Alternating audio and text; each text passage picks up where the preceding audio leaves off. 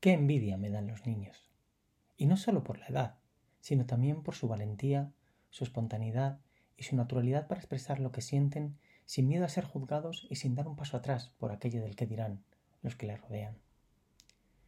Quien fuera niño, de nuevo para poder contarle a mi compañero de trabajo por qué llevo, como él dice, un tiempo raro, después de nuestra conversación del otro día, donde nuestros puntos de vista no fueron convergentes. Quien fuera niño, para decirle a esa chica, chico, lo que siento por ella o por él, dejando a un lado las consecuencias de una posible negativa que mi cabeza me presenta, incluso antes de revelarle a esa persona mis sentimientos. Quien fuera niño, para atreverme a llorar, a decir que tengo miedo, que estoy triste o que necesito ayuda, sin que mi cabeza me diga que esos son signos de debilidad. ¿Cómo me gustaría volver a ser niño para volver a disfrutar con su misma presencia de todos los momentos? Recordad que presencia no es solo estar físicamente en un lugar, sino sentir que estás también. Sí, me gustaría volver a ser como un niño, viviendo las alegrías y los contratiempos, para, en este caso, poder decir, me he caído, ya lo sé, es solo un rasguño. Estoy listo de nuevo para seguir mi camino, para seguir provocando cambios y para seguir creciendo. Este es un nuevo episodio, ya son 24, de esta aventura que nació en forma de podcast una noche de verano. No recuerdo, la verdad, si hacía mucho o poco calor, pero le doy las gracias por haber dejado que ese día el niño que todos llevamos dentro alzara la voz y me dijera, ¿qué te aportará el proyecto? ¿Qué significaría no intentarlo? Gracias, noche. Ahora dejad que poder interior os recuerde lo que ganaréis al recuperar al niño que todos lleváis dentro. Arrancamos. Cuando somos pequeños y empezamos a gozar de cierta libertad, una vez pasados los primeros meses de vida, digamos que el motor interior de cada uno de nosotros empieza a rugir. Estamos en la parrilla de salida, listos para lo que venga, somos curiosos, a veces en demasía, lo que siempre generará alguna herida. No identificamos el peligro hasta que comprobamos por nosotros mismos el riesgo que puede conllevar un enchufe, por ejemplo. Solo deseamos experimentar, probar, aprender, crecer, no solo en altura, sino interiormente. Y lo hacemos a una velocidad endiablada, sin plantearnos a nosotros mismos dudas, miedos o prejuicios. No hay barreras, no hay frenos. ¿Para qué? Desconocemos lo que significan términos como el ridículo, el miedo al fracaso, la vergüenza, la falta de autoestima, de confianza. No agachamos nunca la cabeza. Si tenemos que expresar una u otra emoción, lo hacemos, porque es lo que nos está pasando en ese momento y tenemos que liberarla, compartirla, sin pensar que otros van a enjuiciarnos debido al etiquetado que con el paso de los años las personas vamos poniendo a todo.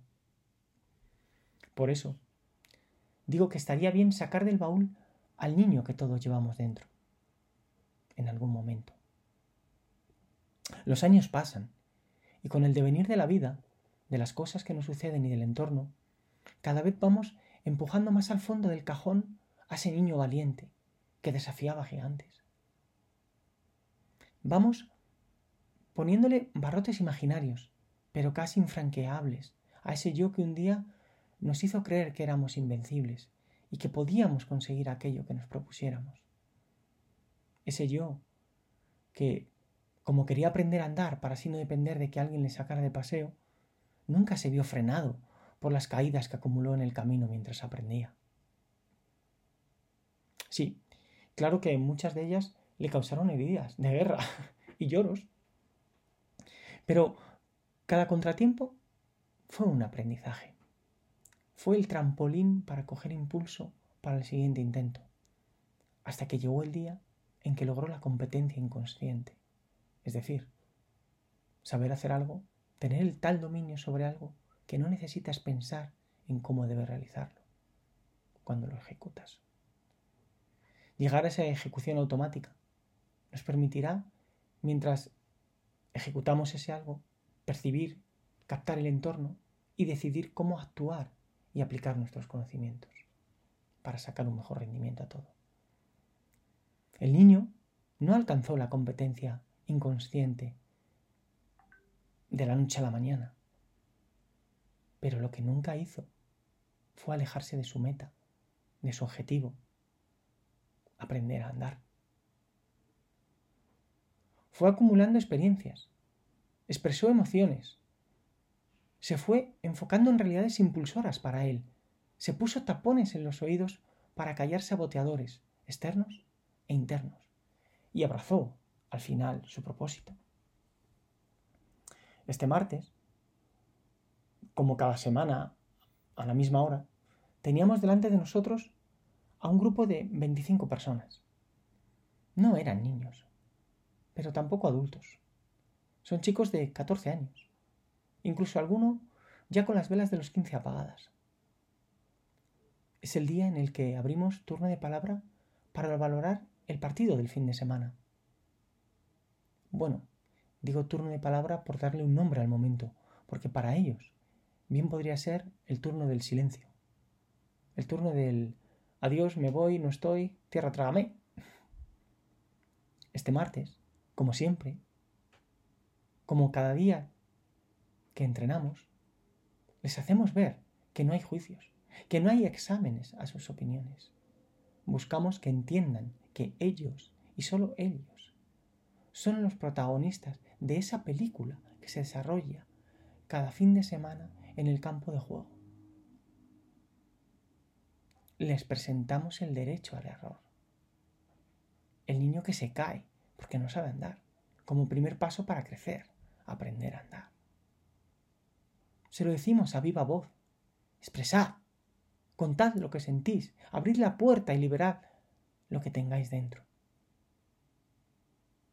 Y las respuestas llegan con cuentagotas. Por eso decía que para ellos es el turno del silencio. Solo dos o tres jugadores, como mucho, dan tímidamente el paso. Día sí, día también, nosotros les hacemos ver que el presente es el momento, su momento, para exprimir lo que tienen entre manos. La hora para provocar que suceda lo que quieren. Les presentamos el aquí y el ahora como la opción que tienen para influir en su destino, como el medio para abrazar un día. No se sabe cuándo, los resultados que buscan. Les hacemos ver que la inmediatez de los resultados que las personas buscamos solo pueden hacerme dudar y crearme miedos si estos no llegan con esa prontitud. Les hacemos ver que los obstáculos son pruebas que deben superar, una manera que tiene su futuro de hablar con ellos. ¿Quieres esto? Pues debes adquirir habilidades para superar eso que se ha cruzado en tu camino. Les pedimos que jueguen con el corazón, que se apasionen con el hecho de vestirse de jugadores, de verse dentro del campo, que silencien a su mente y que dejen que su cuerpo ejecute todo eso que sabe hacer. Les pedimos que se salgan de su cuerpo para verse corriendo, disputando un balón, chutando o haciendo una parada. Les pedimos, en definitiva, que recuerden al niño que hace no mucho tiempo fueron, que le saquen del baúl, que le permitan hablar, expresar lo que siente, decir qué le ocurre. Les solicitamos que su niño cuente cómo podrían estar mejor, que diga qué les está faltando, qué les frena, a qué tienen miedo, qué necesitan de nosotros. Y su respuesta, ¿sabéis cuál es? No es tan fácil, nos dicen. Y es cierto. No es fácil porque supone salir de nuestra zona de confort. Es decir, eso supone cambiar nuestro cableado interior, ese que, nos, que hemos ido forjando y que poco a poco nos ha secuestrado al niño valiente, decidido, dispuesto a aprender.